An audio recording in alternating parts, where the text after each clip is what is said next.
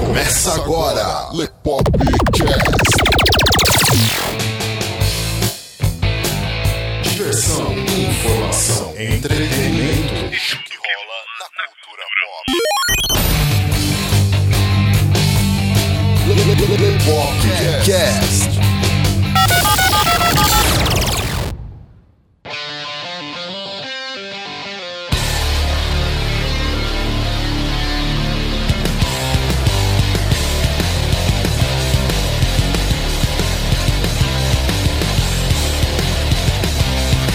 Bem-vindos a mais um Lepopcast, galera. Aqui quem está falando com vocês é o Léo Favareto. E o Carlão. Ah, que delícia! é, beleza, Carlos? Ah, tamo aí, que nem prego na areia, né? É, depois do treino de perna de hoje Porra. foi sofrido, hein? Nossa, hein, Cacete, mano. Galera que está conhecendo esse podcast agora, Carlos e eu, a gente malha, não só nós, né? Basicamente todo mundo do Lepop, do site, malha. A gente se conheceu muito da galera dentro de academias. Pra quem quiser saber mais a esse respeito, né? Ó, já começa o episódio indicando Aí, o episódio, olha Aí. só, olha só. Pra quem quiser saber mais a esse respeito, escutem lá o nosso episódio de número 29, Ex-Gordos. Não vou dar spoiler, vocês vão gostar. Por falar em ouvir um episódio nosso, esse episódio aqui que vocês estão ouvindo hoje, a ideia dele surgiu lá no nosso episódio número 21, Ufologia e Conspiração, onde nós trouxemos aí um amigo bastante querido para comentar com a gente esse tema aí, que foi um dos nossos podcasts aqui mais ouvidos, Carlos. Porra, velho. Realmente o cara manja pra caramba. Foi um podcast que a galera ouviu, curtiu bastante, baixou bastante, muita gente indicou, muita gente conheceu a gente por causa desse episódio. E nada melhor do que trazer aqui novamente nosso amigo Henrique Guilherme para comentar aqui conosco sobre criptozoologia. Uau. Fala aí, Henrique. Opa, como que vocês estão aí, galera? Sussa na buça. É um prazer estar aqui com vocês de novo pra gente conversar sobre essas loucuras todas aí, né? O pessoal gostou, então vamos falar mais um pouco. Se a galera tá gostando, então tá bom. É o que interessa. É. Mas é isso aí. Além disso tudo que a gente vê no nosso dia a dia, tem um pouco de mistério, né? Pra isso que o pessoal deve estar ouvindo hoje aí. Tá vendo Isso. doidas assim. Exato. E galera, vocês vão entrar nesse bate-papo obscuro logo depois da vinheta.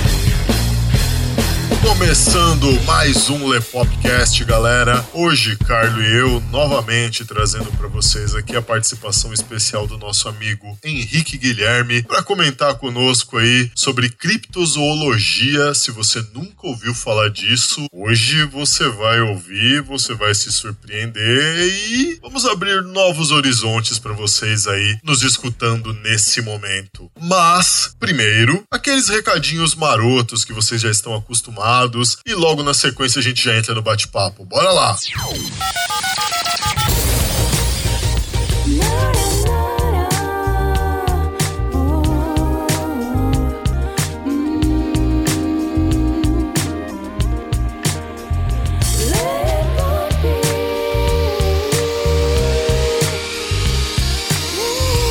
Você aí nos ouvindo nesse momento, sinta-se à vontade. Este é o Lepopcast, podcast semanal do site Lepop. Vai ao ar todas as terças-feiras às 19 horas. Aqui é o lugar certo para quem gosta de conteúdo e bom humor, uma pitada de acidez, trazendo para você o melhor da cultura pop e variedades. O Lepopcast integra a galera do Esquadrão Podcasts e, dentre os diversos agregadores onde você nos encontra, nós recomendamos o Ouvindo Podcast. Links na descrição. Gosta do nosso conteúdo? Então avalie a gente tanto no iTunes como no seu agregador favorito e ajude a fazer com que mais gente conheça a gente. E não se esqueça de fazer o download dos nossos episódios para você poder ouvir onde, quando e quantas vezes quiser. Então, bora lá, vamos pro episódio de hoje. Recados dados, galera. Está na hora de entrarmos no assunto. Henrique, pra gente entrar no tema primeiro e a gente levar o assunto pra galera ouvindo a gente aí, a melhor forma de iniciar a conversa aqui, o bate-papo tal, é a gente definir o que, que é criptozoologia. Com certeza, Léo. A criptozoologia, na verdade, ela é, é um estudo de espécies de animais que são considerados lendários, mitológicos, hipotéticos e avistados por poucas pessoas. Seria o, o estudo de ocorrências de animais também que estariam presumivelmente extintos, né? Ela aborda ainda tópicos assim antropológicos relacionando mitos entre várias culturas e animais desconhecidos e extintos, né? O termo criptozoologia, ele vem de criptos em grego, né, que seria oculto, e zoologia, que é o ramo da ciência que estuda os animais, né? Bacana, então,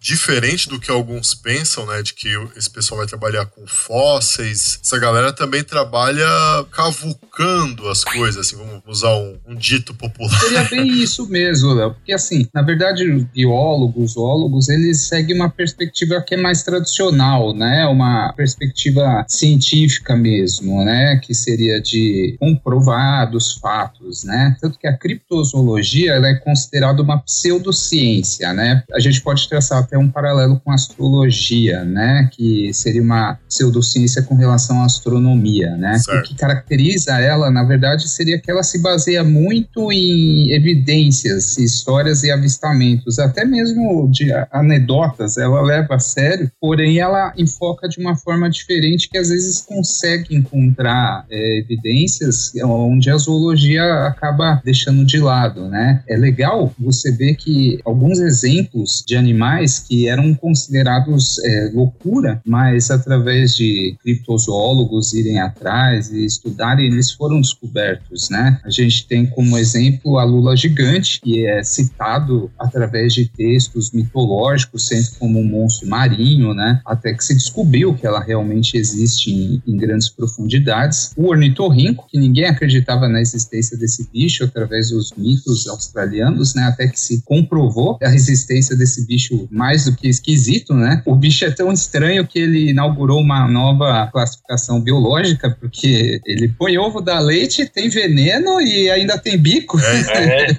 E o dragão de Komodo também seria um exemplo interessante, que seria um paralelo com os supostos dragões, né, dos mitos, juntamente com que eram os dinossauros, né, e um interessante que é o selacanto, que é uma classe de peixes que se acreditou estar extinta desde o período devoniano, né, ele foi redescoberto, a espécie ainda existe, vivendo em regiões bem profundas, né, é bem legal ver que através do estudo da criptozoologia você consegue conhecimentos que a ciência tradicional não consegue. Tem um Pokémon que chama, acho que é Relicanto, um negócio assim. Deve ter sido essa inspiração. Ah, eu não duvido nada não, Eu não sei se esse é o nome certo do Pokémon, mas é, tem esse nome aí, velho. Pokémon ele traça vários é, aspectos mitológicos em cima dos primeiros Pokémons, né? Esses últimos aí virou uma bagunça total. É. Mas os primeiros eles tinham traços bem característicos. O Bulbasauro ele era bem parecido com um dinossauro, né? Os nomes eles meio que remetem um pouquinho, né? Ao que os seres representavam como características, né? A gente tinha o dragãozinho e todos eles, né? O que Então será que era o Pikachu? Nem saber, não, não. Se o nome remete a alguma Isso, coisa. isso é um assunto para estudiosos de línguas. Ai, cara.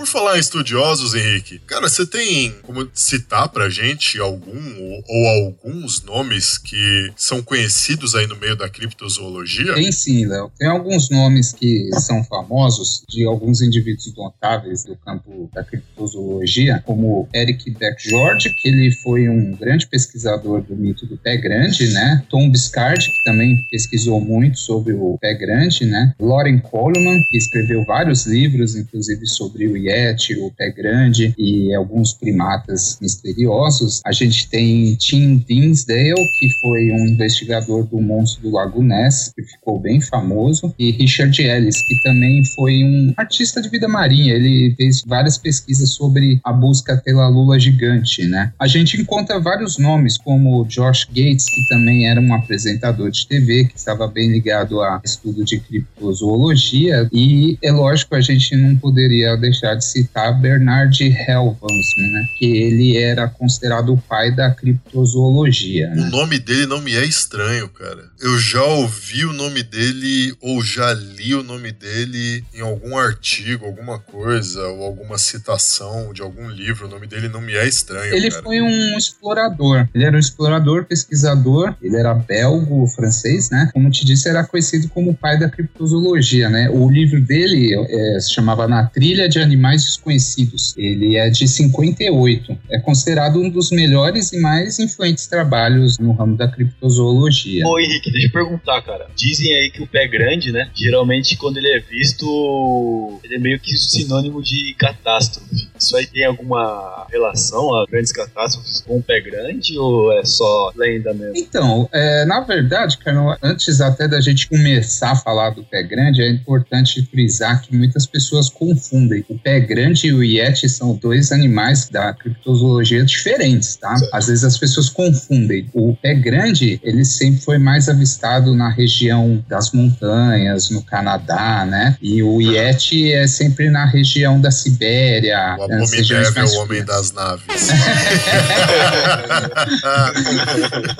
Ele era sempre avistado no Himalaia, nessas regiões mais frias, né, de montanhas frias, assim. Porém, os dois têm traços semelhantes, que seriam hominídeos, né, seriam macacos que andariam sobre duas pernas. Certo. Existe a lenda de que sim, quando se avista o pé grande, você tem catástrofe eminente, né. Acaba sendo um pouco de fantasia e um pouco também de propaganda, né, porque você cria uma espécie de mito onde se consegue bastante turismo nas regiões onde dizem que eles são avistados, né? Até agora nada foi encontrado que seja realmente comprovado que ele exista tal. Existem fotos, algumas evidências de pelo, alguns indícios de pegada, né? Na maioria todos foram refutados como sendo falsos, realmente sendo feitos para poder chamar a atenção do público e aí aparece sempre uma lojinha do lado e aí aparece alguém que faz um turismo e ganha dinheiro em cima do pessoal, sabe? Sempre vai ter, né? Mas é um mito muito antigo, é um dos criptídeos, né? Que a gente chama os animais estudados para criptologia mais fortes, né? É o pé grande, o Yeti e o monstro do Lago Esses Ness. são os mais Você famosos. acredita que, por exemplo, o pé grande, o Yeti, eles sejam originários aqui do nosso planeta ou você acredita que seja algo que veio de fora, introduzido aqui? No bom No sentido. bom sentido, hein? A gente tá Eu- muito piadista hoje. Até com, um com palhacito. palhacito, né?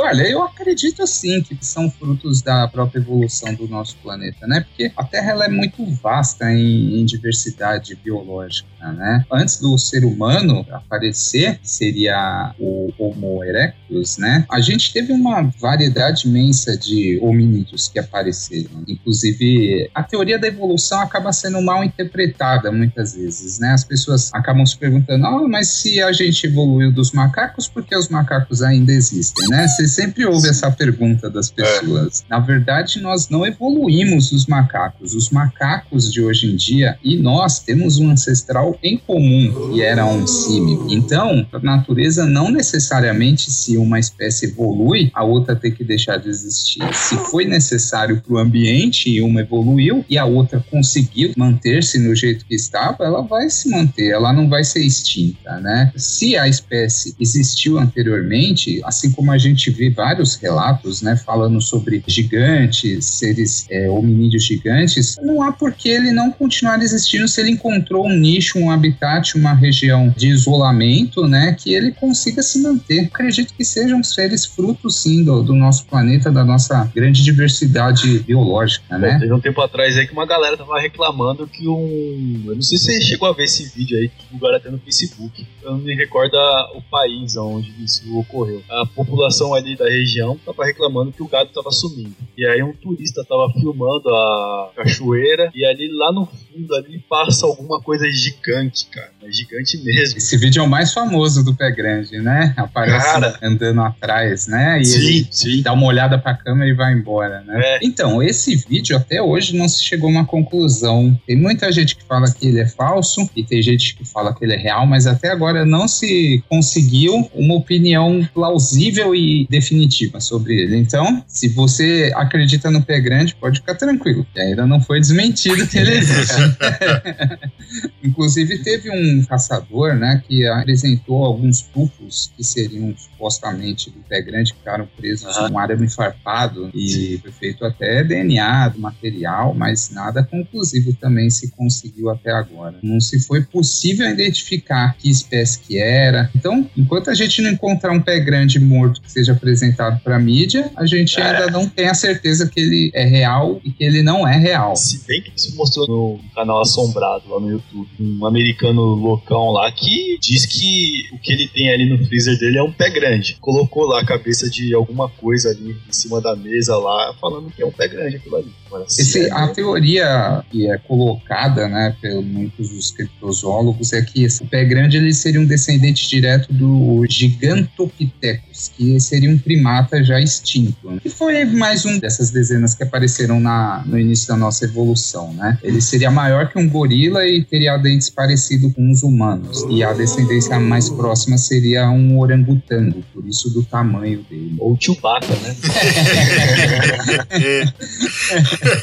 Seria bem mais simpático, né? né? é verdade. Afinal, ele sempre foi amigo do Yoda, né? Sempre foi uma boa É, pessoa. É, Tomaria uma crer. cerveja com o Chewbacca tranquilamente, né? Cara, você você tem alguma, alguma lista de casos ou de avistamentos mais famosos? Não especificamente do pé grande, né? Mas, tipo, casos gerais, assim, de criaturas estranhas e tal. Olha, tem. A lista é enorme de animais de criptozoologia, né? Que a gente observa. Mas o que a gente pode ver, além do pé grande, seria o Yeti, também é um dos mais famosos, o chupacabras, o homem mariposa, o macaco de Lois, que foi inclusive tirado uma foto, né? Seria um macaco da região que se assemelharia a uma forma humana, andando sobre duas pernas também. Temos no Brasil também, né? Tem o mapinguari, que seria um ser do folclore mesmo indígena, né? Que teria uma boca na região da barriga e um olho só na região da cabeça, né? Você pode ver que assim, é, muito se assemelha a mitos, porém não se descarta totalmente porque os mitos podem ter se derivado de seres reais. É isso que os criptozoólogos afirmam muitas vezes. Tem o interessante também que foi no Vale do Jequitinhonha, aquele chamado bicho da fortaleza, que seria uma espécie de lobisomem que foi visto várias vezes no Vale do Jequitinhonha. Crianças disseram que viram e muito auê em cima dele que ocorreu, que seria o lobisomem do Jequitinhonha. Foi aí que organizaram até uma galera que foi pra caçar ele, não foi? Foi esse mesmo, foi esse Foi, mesmo. cara. Não conseguiram caçar nada, né? Mas é, seria uma espécie de lobisomem, né? Que, aliás, é um mito que sempre foi estudado por criptozoólogos. Essa união entre lobo e homem, se ela realmente existe ou se faz parte de um folclore exagerado, né? Pode até ser. A gente não descarta a possibilidade, né? A gente tem aquele caso onde as pessoas desenvolvem pelos durante a idade adulta, infância, durante todo o corpo, né? No rosto até mesmo, um traço genético. Tem gente que afirma Pode que a crer. lenda caiu disso, né? Mas é um mito muito antigo. É, é um pouco difícil a gente gente é, discernir aonde ele começa e onde ele termina, onde ele virou lenda e onde ele é real, né? E casos que foram comprovadamente falsos. Esse é um ponto complicado, viu, Léo? É, então. Como a gente então. trata de pseudociência, né, como eu falei, é, a ciência tradicional ela cria uma teoria, se procura o vestígio, se encontra e se comprova. Se não se encontra, é porque a teoria não é válida, né? Agora, uma pseudociência como essa, ela leva muito em consideração opiniões e avistamentos das pessoas, que pode ser algo que é influenciável pelo lugar, pelo medo ou pela vontade de aparecer um pouco na mídia, né? Então, a pessoa às vezes pode mentir, ou pode às vezes mentir sem saber que está mentindo, né? Então, os criptozoólogos muitas vezes eles não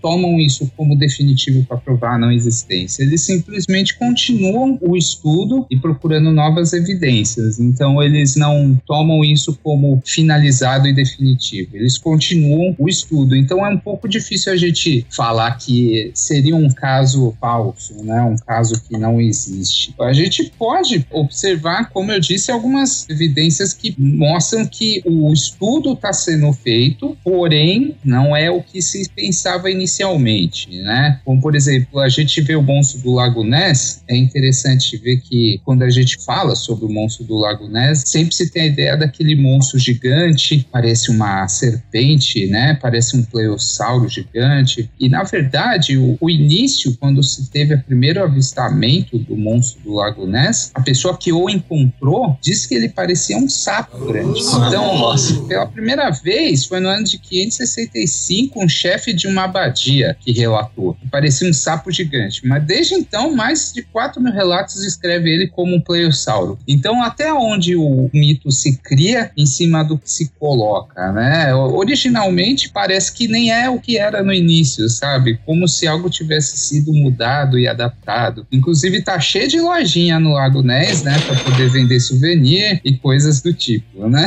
Então, Caramba. É um pouco difícil acreditar que o monstro do Lago Ness exista, porque um animal dessa magnitude, um pleossauro, ele não conseguiria viver num lago. Ele consumiria muito rapidamente os recursos desse lago e ele não teria como se reproduzir, né? Fora que aquela foto que se tirou dele, que todo mundo conhece, de um monstrinho saindo da água, ela foi descoberto que era uma fraude. Era o próprio fotógrafo, ele pôs o braço para fora da água e fez uma mãozinha e tirou a foto. Tem muita gente que até hoje pensa que é um pleossauro aquilo, mas não é. Mas tem um selo comemorativo do Japão que mostra um navio cargueiro, assim, os caras tirando da água, uma criatura parecendo um pleossauro já morto. É isso que é estranho, cara, porque tem esse selo comemorativo do Japão. Ó, vou dar uma boa notícia pra você e pro pessoal que tá ouvindo. Eu tenho essa foto. Tá? Então Aí, eu vou mandar pra ó, você. achei, achei, tô olhando a foto aqui agora, cara. Teve uma galera que falou que, ah, isso é uma baleia, que não sei. Ah, Baleia, mano? Não tem como ser uma baleia, cara. Se eu não me engano, esse que você fala é a carcaça de Zuiumaru, né? Isso, esse mesmo, esse Foi em mesmo. 77 que ela foi encontrada, né? É interessante que realmente a forma dela não se assemelha em nada com uma baleia, né? Ela estava em um estado avançado de decomposição e, infelizmente, essa tripulação era de um navio pesqueiro, então eles não levaram, eles despejaram de volta no oceano porque não queriam que ela estragasse a pesca que eles tinham feito, né? Mas eles tiraram fotos dela, inclusive, coletaram até amostras dela de osso, pele e gordura, né? E até hoje essa carcaça ela não é classificada, ela continua como não classificada, não, não tem parâmetro biológico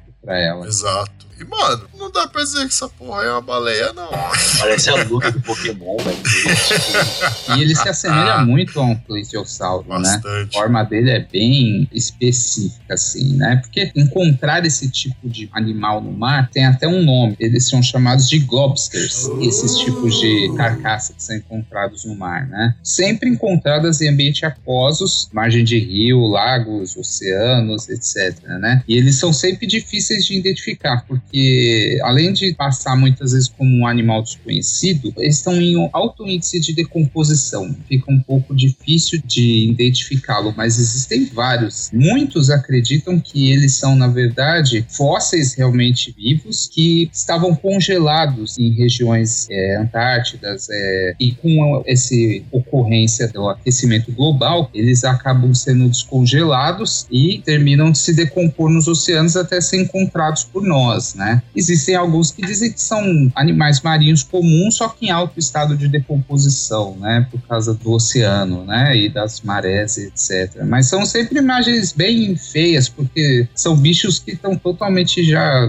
massas disformes, né? Teve um bem interessante que foi encontrado no Chile em 2003, que tem fotos dele também, que mostra esse bicho totalmente melecado, né? De 12 metros de diâmetro de pasta, né? Então 13 toneladas de carcaça translúcida, né? Então é um pouco difícil de classificar, né? Esses seres assim. Mas ele cria um questionamento, até porque não se pode de forma alguma dizer que não são seres criptos, né? Que seriam esses seres que não são conhecidos. Talvez vocês já tenham até ouvido falar do Block. Já. Uma situação bem interessante. É o nome que deram para um som que foi capturado em 97, os pesquisadores do NOAA, né? Eles estavam fazendo pesquisa pesquisas esse som foi captado na, no Oceano Pacífico. Né? Na verdade, até hoje ninguém sabe o que é esse som. Ele é um barulho simples, só que os criptologistas eles colocam a hipótese que é um ser marinho de um tamanho colossal, que seria várias vezes maior que a maior criatura conhecida hoje em. Porque foi feito algumas análises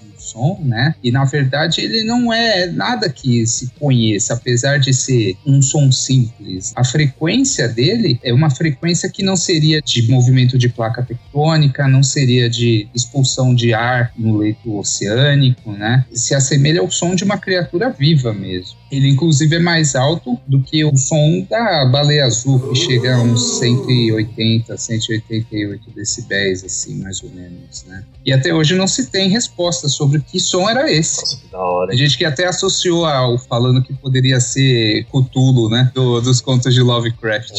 Ou o Leviatã. né? Bom, já que a gente tá no, no meio do oceano, então vamos falar do Megalodon. Você acha que é possível a existência dele? Até porque tempo atrás encontraram o, o dente desse animal. Carlão, sinceramente eu acredito sim que possa ainda existir um megalodon. Se a evolução manteve o animal, provavelmente ele não seria da forma que ele era no início, né, da sua evolução, como a gente via que era um predador de animais grandes, né? Talvez ele tenha se adaptado a uma forma das profundezas e isso muda totalmente a morfologia, a fisiologia do animal, né, para ele poder se adaptar aos lugares que ele se encontra. Então, se ele existir, provavelmente ele não deve se parecer nem um pouco com o que a gente imagina, mas a evolução ela tem caminhos que são tortuosos e, e únicos, né? A gente vê a evolução como algo muito linear, né? Peixinhos, bactérias se saem do mar e aí viram os répteis, mas existe a evolução inversa também. Existem animais que saíram da Terra e foram para os oceanos, né? A gente tem casos de estudos de zoologia que apontam isso. E até mesmo isso criou-se também o mito das sereias, que é outro animal que até hoje os criptozoólogos procuram. Saiu até um filme recentemente, passado como se fosse um documentário, né? Muita gente pensou que ele era real, tudo, ele colocava as sereias como sendo reais e é um documentário que descobriu elas. Mas não existe nada até hoje que se comprova a existência de sereias, tritões, etc.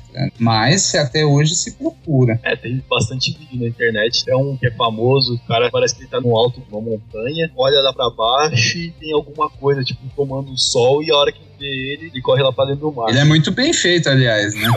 É, A gente olha rápido, você se engana até É. ele, mas ele é falso também. O próprio criador dele depois assumiu, falou que foi Ah, uma ele falou. brincadeira, né? Era um vídeo falso e tal. Tem casos que ficam um pouco sem resposta, porque se os animais procurados existem, provavelmente não existem um número grande. Para se procurar, teria que ser um longo e exaustivo processo de investigação. Porém, alguns, como o monstro do Lago Ness, ele é praticamente descartado como não existente mesmo, não se fala disso até hoje, porque foi feito até uma varredura em todo o lago, mais de uma vez, se eu não me engano, com sonares, e nunca se encontrou nada lá. Então, esse caso pode se descartar. Mas é, é interessante ver que a, a criptozoologia ela tem até a vertente da criptobotânica, né? Que seria o estudo de plantas desconhecidas na ciência, né? Plantas capazes de capturar, devorar seres humanos humanos e animais de grande porte. Algumas árvores carnívoras, né, de Madagascar, da América Central ou mesmo do Brasil, é como se fosse um exagero contado pelos primeiros colonizadores. Que até hoje a gente não conhece nenhuma, né? A mais conhecida que ficou nesse ramo era uma árvore, a macudo, que seria uma árvore do Madagascar, né? Uma árvore carnívora com tentáculos, né? Mas não se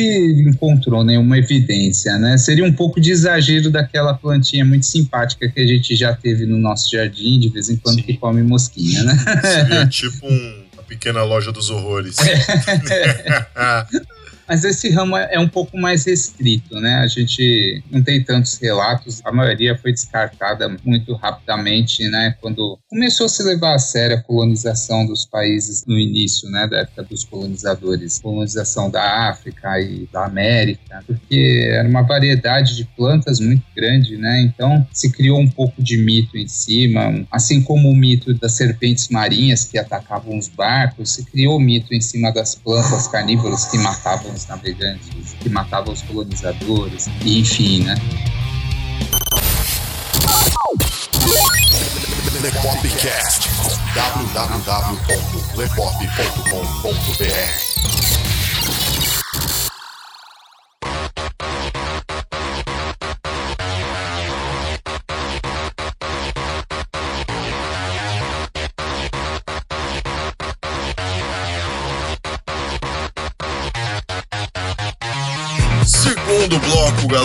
galera. Vocês estão vendo, mas vocês não estão vendo. Isso é um podcast, isso não é um arquivo de vídeo. Bom, vocês estão ouvindo aí, a coisa tá bem interessante, né? Se você acredita ou desacredita das teorias apresentadas aqui, dos relatos apresentados aqui, isso daí é com você. Mas É que a gente CV1, mano. é, É CV1, você vai botar fé. mas a gente vai continuar comentando mais sobre isso agora nesse segundo bloco aqui. Henrique, a gente comentou sobre o monstro do Lago Ness, Pé Grande, Chupacabra, mais alguns outros aí, né? Abominével Homem das Naves também. É, cara, qual que é a teoria por trás dos nomes dessas criaturas? O chupacabra, ele é bem autoexplicativo, né? É BR, né? É tipo pegar a cabra e fazer da cabra um gelinho.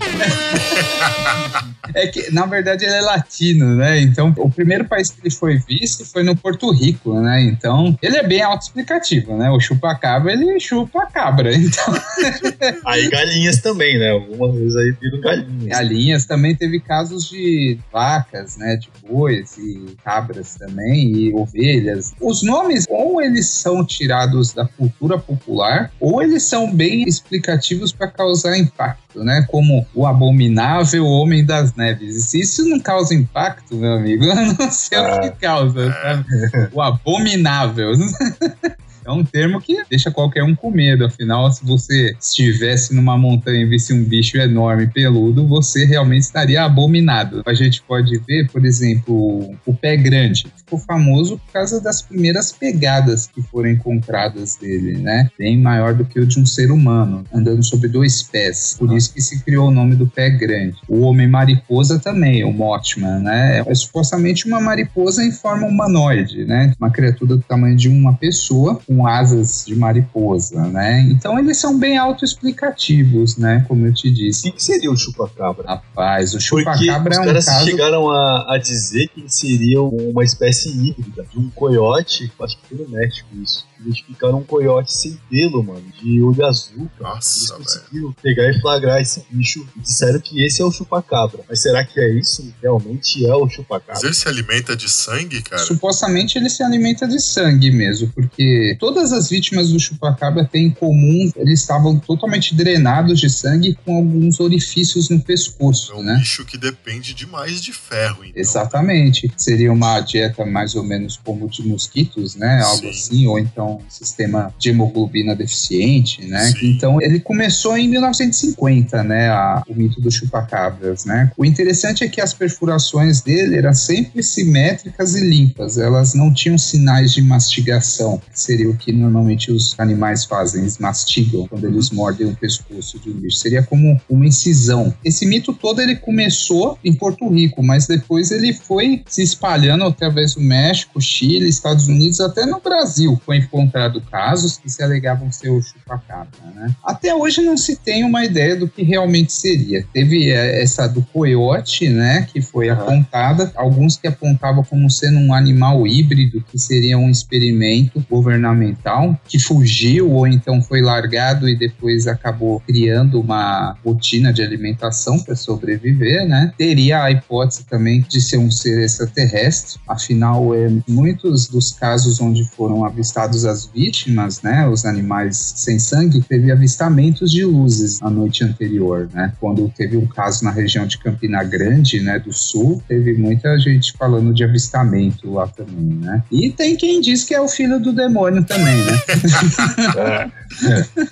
É, mas é interessante porque dizem que os animais ficam com cheiro de enxofre. Por isso que criou esse mito de ser o filho do capeta, né? É, é interessante. Eu não sabia dessa situação, dessa ideia. Supostamente ele seria bípede, né? Ele teria olhos vermelhos como de uma mosca e uma pele escamosa, né? Cinzenta. Então é um pouco Sim. complicado, viu? Porque não se teve pontos em comum para poder falar é isso ou não é isso. Até hoje nunca se chegou a uma conclusão. Os ataques pararam, na verdade, né? Tem gente que ainda considera até que foi uma, uma espécie de morcego que não foi catalogada, Caralho, né? que Então, morcegão da porra. Que isso aí, velho. Maluco. É um pouco estranho realmente a hipótese do morcego, porque os animais hoje em dia eles têm uma espécie de limite de crescimento. Existe uma teoria científica sobre isso. Para explicar porque não existe o Godzilla, né? Seria mais ou menos assim, porque não existem animais gigantes assim, né? Esses animais eles dependem de um sistema circulatório que não seria eficiente, ele não conseguiria levar todos os nutrientes para as partes do corpo por causa do tamanho. Fora que o próprio peso dele faria ele sucumbir diante da gravidade do nosso planeta. No passado até existiam, quando a gente pensa no período devoniano, no início do nosso planeta, antes mesmo dos dinossauros, porque a quantidade de oxigênio na nossa atmosfera era muito maior. Por exemplo, os insetos naquela época eles tinham tamanhos colossais. Existiam escorpiões do tamanho de um fusca, centopeias do tamanho de um ônibus naquela época. Por que, que a gente não tem mais isso hoje? Por causa da diluição do oxigênio nos oceanos e na estratosfera. Então a gente não tem mais capacidade de sustentar animais tão grandes assim. Tanto que os exemplos que nós temos, a maioria fica no oceano, né? Porque a gravidade não influencia tanto, né? E seria um fator para poder amenizar. Caralho, você acabou com a minha infância.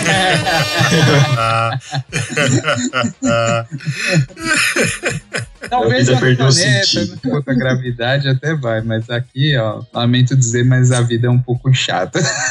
Puta que pariu, velho. Então, é, voltando ao assunto, só para a gente dar um- uma finalização nele, né? O chupacabra realmente é um dos casos onde se não tem consenso ainda sobre o, o que seria o, o chupacabra, né? Sabe-se que ele bebe o sangue das vítimas, faz incisões limpas, supostamente um ser bípede, né? Com olhos grandes e garras, e não muito grande, 1,30m, no máximo 1,70m, assim como se fosse um, um porte de canguru, dado a, a velocidade que ele deveria alcançar, afinal, ele, supostamente ele correu quase a América Latina inteira, né? Não um animal específico, mas a espécie, né? Ele não teria, tipo, alguma relação com aqueles negócios que vira e mexe aparece lá no- nos Estados Unidos com animais, tipo, dilacerados, sem sangue. Pensei que você ia falar do ET Bilu.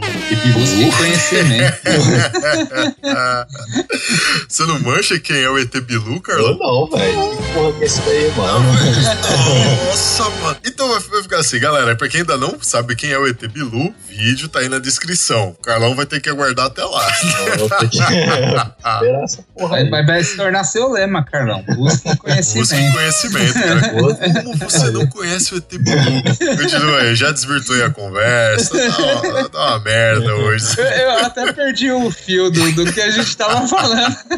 Bom, o Carlos perguntou se o, se o chupacabra tinha alguma coisa a ver com Ah, os é. casos de É, animais. na verdade, o que acontece? Os fazendeiros acordam de manhã assim, e tem a porra da vaca lá no chão, sem sangue, sem língua, sem o olho, e só isso. Os órgãos internos mantidos, de boa. Interessante, Carlão, que você mesmo falou uma coisa que, assim, era o que eu ia argumentar, né? O modus operandi é diferente, né? Porque o chupacabra, supostamente, ele só chupa o sangue e deixa o animal morto. Esses casos, eles são considerados diferentes porque o animal, ele é drenado, muitas vezes, e é mutilado, né? Como você mesmo Sim. disse. Se tira a língua, um lado da face, se tira um olho, se tira um pedaço do fígado cirurgicamente, ou seja, é, são tirados pedaços e de uma forma que não caracterizam que foi feito por animal, porque são cirúrgicos. Muitas vezes nem sangue tem, como se tivesse sido feito incisões a laser até nesses casos, né? Daí que se coloca como sendo esses animais frutos, supostamente, abdução e extração alienígena, né? Para poder Aham. estudar as espécies do planeta, né? Seria algo mais ou menos assim, porque as incisões são muito precisas, não tem carnificina no local. Ou seja, ET Bilu. É interessante ver que esses casos diminuíram bastante. É viu? verdade. O engraçado é que é só, tipo, fazenda esses lugares, né? Meio erma, né? É, então. Aqui na cidade relato assim, você não vê. Os círculos mesmo nas plantações. É, são fatos que realmente acontecem em regiões mais ermas, né? Como vocês colocaram. Talvez justamente pelo motivo de se manter em sigilo, né? Se coloca a hipótese de ser em regiões ermas para se ser uma falsificação melhor feita, para não ter testemunhas, né? Mas eu acredito que seja porque, se realmente for uma espécie alienígena estudando nosso planeta, ele não quer interferência, né? A última coisa que ele vai querer é pousar no, centro de São Paulo, né? Então, É. se nós vamos analisar animais em reservas ou precisamos fazer um estudo, nós fazemos a mesma coisa, né? Nós isolamos o animal em uma região, coletamos o que é preciso e saímos de lá, sem interferir no ecossistema do local. Tem um caso, é, sei onde exatamente, chama, é um ser que chama Ahu, que é um morcego gigante de Java. Já ouviu falar disso aí? Cara, eu tô com toda a relação de criptoanimais aqui. Eu preciso só achar ele para poder falar. O nome dele é A-H-O-O-L. Ahu, morcego gigante na Indonésia. Achei ele aqui. Tem uma. Tem um desenho dele aqui. Meio maromba, né? Todo fibrado. É, ele, ele é mostrado como um morcego, né? E tem vezes que ele é mostrado como um pterossauro, né? Ou um primata voador. É outra criatura que não existe nenhuma prova nem das citações, né? Das Ilhas de Java. Nesse caso, são fontes bem pouco confiáveis, né? O, o engraçado é que, assim, o, o nome dele é Ahu, é justamente uma onomatopeia mesmo de quando se encontrava ele, né? Que eles gritavam Ahu! Nossa. Então, como sendo o nome do bicho, né? Seria tanto pelo grito das pessoas quanto o barulho que ele faz quando passa voando, né? Que seria o nome que eles tinham dado do bicho, né? Como a gente colocou, teria uma cara chata, né? Com olhos negros e penas, né? Seria uma espécie de perossauro. O voo dele, eles caracterizam que é quase como de uma coruja, que é silencioso, né? Só se faz barulho quando ele passaria perto, né? Então ele daria o gritinho, né? Que seria esse gritinho do arru, né? Então tem muitas pessoas que colocam como sendo a coruja do mato, né, da ilha de Java, que talvez por ser encontrado no escuro, criou-se mitos em cima e começou a se citar como sendo um monstro, né? Se cria até um exagero dizendo que ele tinha uma envergadura de 3 metros e meio. Caramba, já pensou? Ser chupado no bom sentido por um morcego desse, cara. Seria um belo chupão. É, esse caso aí é um daqueles que a gente acaba ficando no, no argumento do tamanho, né? É um pouco difícil ter um ser desse tamanho, dadas as condições da nossa atmosfera hoje em dia, né? Mas não se tira a possibilidade de nada. Afinal de contas, a natureza encontra seus meios. Se eu não me engano, eu vi isso até no Jurassic Park, essa frase. É verdade, de lá. Um, um exemplo interessante que a gente tem aqui no Brasil, né? Que seria a anaconda gigante, gigante. Teve alguns vídeos, até algumas fotos, né, de uma anaconda do tamanho de um rio, praticamente de 20 metros de comprimento, né? Cara, isso é montagem ou. Então, esse caso aí da foto é montagem, mas existem muitas pessoas, caçadores, exploradores, que garantem que já viram até 30 metros, né, nas margens do rio Araguaia, até mesmo na Amazônia, né? Porém, o que a gente sabe é que esses animais só chegam até 8 metros. Porém, se você tiver sozinho e encontrar um bicho de 8 metros, não é difícil você aumentar 8 para 10, para 20, se você tiver com bastante medo, né? Não é difícil nem você correr por cima da água. Na hora dessa, mano.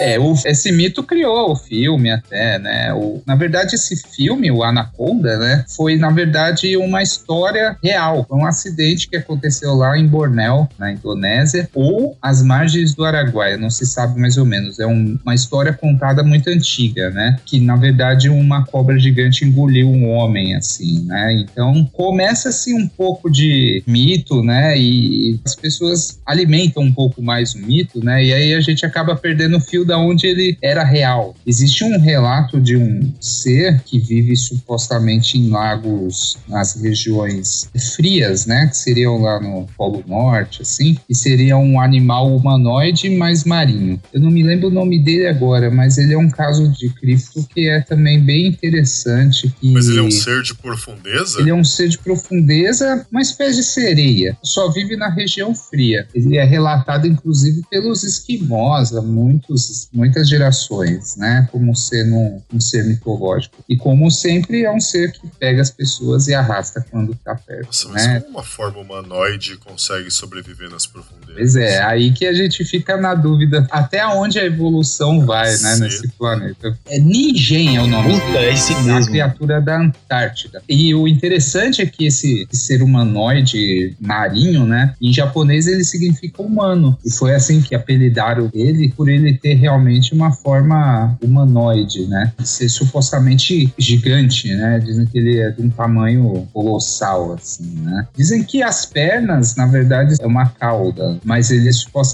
teria olhos e bocas humanoides, né, exatamente na posição onde ficaria uma cabeça, né. Como eu disse, eles são avistados na maior parte das vezes em mares frios, em horários noturnos, assim. E ele é todo branco, né, supostamente como se fosse um albino, né, que faz muito sentido se ele vive em regiões congeladas, né, assim seria uma espécie de camuflagem, né. Nada evidencia que ele supostamente seja um ser racional, como se fosse uma sereia, né, só que ele teria uma forma humanoide.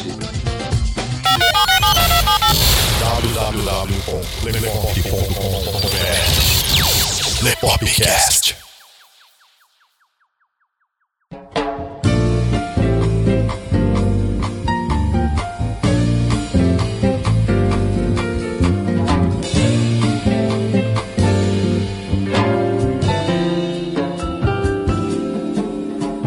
Terceiro bloco, galera. Eu aposto que vocês estão curtindo isso daqui, porque olha, a gente tá curtindo. Oh. O Carlo tá pirando. Com certeza, O velho. olho dele até brilha. Todo reluzente. Essa história de olho brilhar eu conheço. Piada interna, piada interna.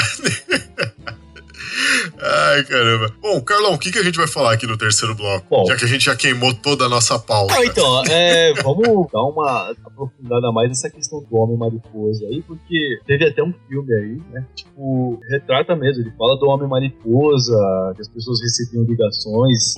Putz, eu sei que filme que é. Assim como o pé grande, né? Toda vez que ele é avistado, acontece algum tipo de É catástrofe. interessante que realmente toda vez se cria um mito de que ele traz más energias, né? Quando ele aparece, sempre tem um desastre supostamente é, associado, como se fosse um corvo aparecendo numa É batalha. uma criatura agorenta. Exato. O Homem Mariposa ele foi avistado primeiro em Charleston, né? Ele é conhecido como Mothman também. Supostamente seria uma criatura alada e ele foi avistado por cinco homens ao mesmo tempo. Já começou numa situação estranha, porque eles estavam cavando uma cova num cemitério. E E aí eles viram essa figura humana, né? Supostamente Aham. bípede, com asas e de cor marrom escura. Existe um paralelo com ele sendo uma coisa sobrenatural também, né? Que ele tá sempre ligado a catástrofes e morte. Alguns dizem que ele é uma mariposa, alguns dizem que é uma borboleta, mas na verdade não se vê. Ninguém que viu o Homem-Mariposa viu ele na sua forma clara, né? Ele sempre é envolvido em penumbra, em sombras, né? Então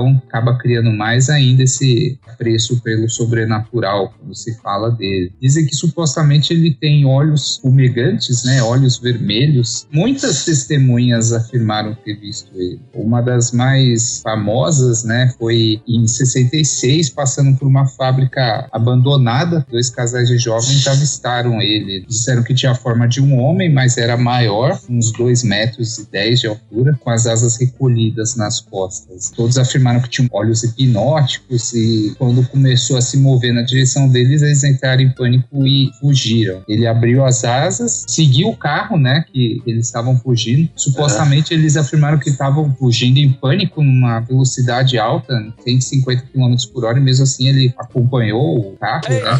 acompanhou voando por cima, fazendo como se fosse uma planagem, né? Sem bater muito as asas. E a própria polícia recebeu a chamada. No dia seguinte, houve outras chamadas à noite também, dizendo que tinha um homem com asas no telhado da casa, pessoas dizendo que viram um animal gigante na árvore, olhando para eles, perseguia às vezes automóveis, mas não chegou a fazer nenhuma abordagem direta, nunca atacou ninguém. Dia seguinte ou meses depois aconteceu algum tipo de catástrofe? Não. Não existe ainda consenso, né? Se o homem mariposa ele é uma entidade vista por videntes ou se ele é um ser da criptozoologia, produto de imaginação, fantasia por alguns ou criatura extraterrestre, porque novamente é um caso onde ele sempre aparece e sempre tem relato de aparecimento de OVNI na região. Toda vez que ele aparece, assim como o chupacabra, tem relato de aparecimento de OVNI e supostamente as testemunhas são pessoas que têm vidas comuns, são devotos, religiosos, não tem muitos motivos para ficar inventando história e mentindo. Desastres assim não houve em si, né? Talvez um mau agouro, né, que a criatura Sim. cria nas pessoas. Dizem que essa criatura foi vista antes do terremoto do México em 85. Teve alguns relatos também de que ele apareceu antes do acidente de Chernobyl e teve até um que disse que viu ele antes da queda das Torres Gêmeas. Ó, o filme que eu citei aí chama A Última Profecia. Isso, esse mesmo. É que é legal, é bacana. né? É, ele é pra se legal. cagar aí um pouquinho. E é aí, interessante que tem algumas pessoas que dizem que ele tá, às vezes, até acompanhado de um cachorro negro, né? De olhos vermelhos. É, é uma figura bem icônica e ela é excepcionalmente interessante por causa que ela não se assemelha muito a um ser físico, e sim como um paranormal, como sendo visto por videntes ou pessoas que não sabem que tem o atributo de ser videntes, né? quem quiser saber mais a respeito aí, tem documentário no History que chama Monster Quest. Essa série é muito sensacional. Por exemplo, aquele caso lá dos esquiadores, da, da galera que subiu a montanha lá e todo mundo desapareceu. Desapareceu não, a galera foi encontrada morta. Pode ter sido um incidente aí, né? ou será que foi alguma coisa do estilão alienígena mesmo? Ah, esse caso é bem interessante que você está falando. Inclusive tem um filme dele, que é bem legal. Ele trata de uma forma bem como se fossem eles mesmo e você acompanhando a história, né? Esse é o incidente de do passo de Daitalov. Foi lá na Rússia isso. Até hoje tem uma tumba em um cemitério em homenagem a esses exploradores. Eles estavam fazendo uma passagem nesse estreito chamado Daitalov. Esse lugar ele sempre foi considerado mal assombrado pelos moradores da região. Eles evitavam esse lugar. Os exploradores foram da mesma forma e foi encontrado depois o corpo de todos eles, encontrados todos mortos. Só que assim, toda a situação foi bem esquisita, né? Porque em plena inverno da Rússia, né? Mortos fora das cabanas com a roupa de baixo, ou seja, supostamente saíram correndo de dentro da cabana por causa de algo que assustou ou que estava correndo atrás dele.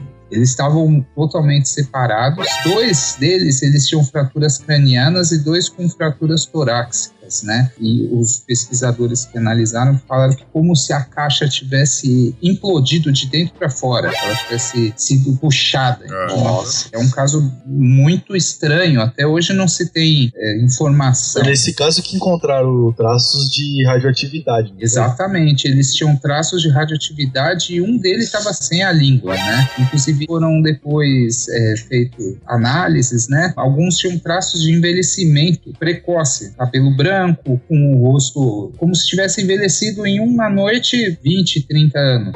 A Rússia tá cheia desses casos assim, é, acaba sendo um pouco difícil a gente conseguir informação porque tudo o que aconteceu nessa época a KGB esconde. Até hoje eles deixam bem guardadas essas coisas. Nessa região foram vistos vários avistamentos de esferas voadoras, né, de OVNIs, e esse local aí sempre foi tomado pelo povo indígena do local como um local amaldiçoado. Eles evitavam esse local. A galera que quer passar umas férias na Rússia aí tá em um pra passar as Eu férias. recomendo, se vocês quiserem assistir o filme, é bem legal, chama A Passagem de Daitalov Pass. Fica aí a recomendação pra galera. Viagem de filme.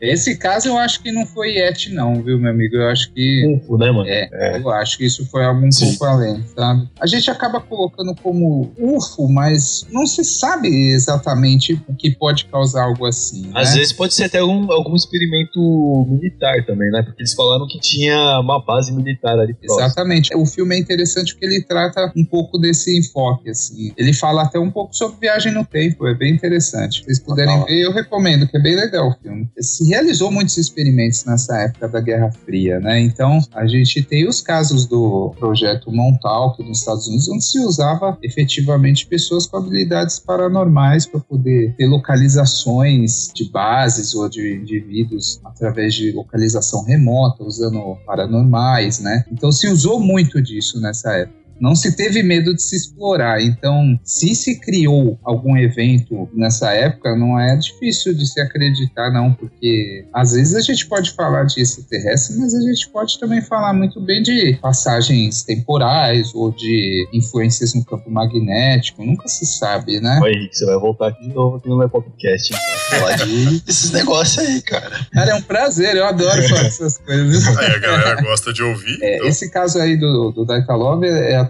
abre suspeitas, porque três anos depois do acidente, o exército bloqueou totalmente a região. Ninguém mais passava ali durante três anos depois do que aconteceu. É de se pensar, né? na Rússia e na China tem muito caso legal dessas coisas interessantes. Que... Legal não, né? Eu tô falando da morte das pessoas como se fosse legal. Não é legal, mas não é legal no sentido de casos Ah, de- novos. Porque a gente sempre fala de Roswell, desses casos mais divulgados pela mídia, né? Mas existem muitas coisas interessantes que aconteceu na Rússia e na China que ficou encoberto, né? E a gente consegue pegar um pouquinho e falar que é bem interessante. Ouvindo. Vo- vo- vo- Você, você está ouvindo Lepopcast. www.lepop.com.br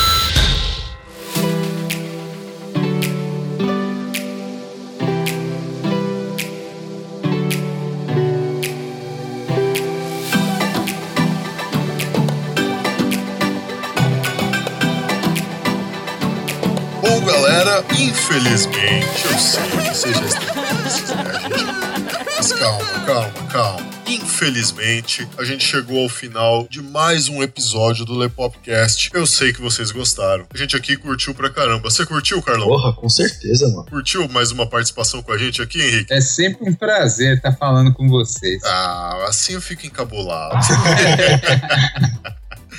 Pô, então, gente, é, é sempre um prazer receber você aqui para conversar com a gente, trocar ideia, papear, dizer também que você é sempre bem-vindo aqui no Lepopcast, Henrique. O Carlos já te intimou para participar mais uma Ah, vai, vez. vai participar de novo, velho. Certeza. Pode chamar que eu tô aí com Eu vocês. chamar sim, é certeza. Obrigado mesmo. Bom, galera, esse é o momento onde eu agradeço vocês aí do fundo do coração por nos ouvirem, nos aturarem, por fazerem o download dos nossos podcasts, por compartilharem com a galera, por indicarem para os amigos, mostrarem o nosso trabalho para mais gente. Vocês que fazem isso daqui acontecer, pra gente é uma alegria imensa poder gerar esse conteúdo vocês. Não deixem de seguir a gente nas redes sociais. Todas as nossas redes sociais estão aí na descrição. O link do site do Henrique. O site é aborigine42.blogspot.com.br. Isso, exatamente. O link do blog do Henrique também vai ficar aí na descrição para vocês, para vocês darem lá uma curiada, verem mais coisas. Material muito bacana, muito interessante lá, é muito bem redigido, inclusive. O Carlo mesmo já vasculhou o site de cabo a rabo. Obrigado, obrigado. É, então.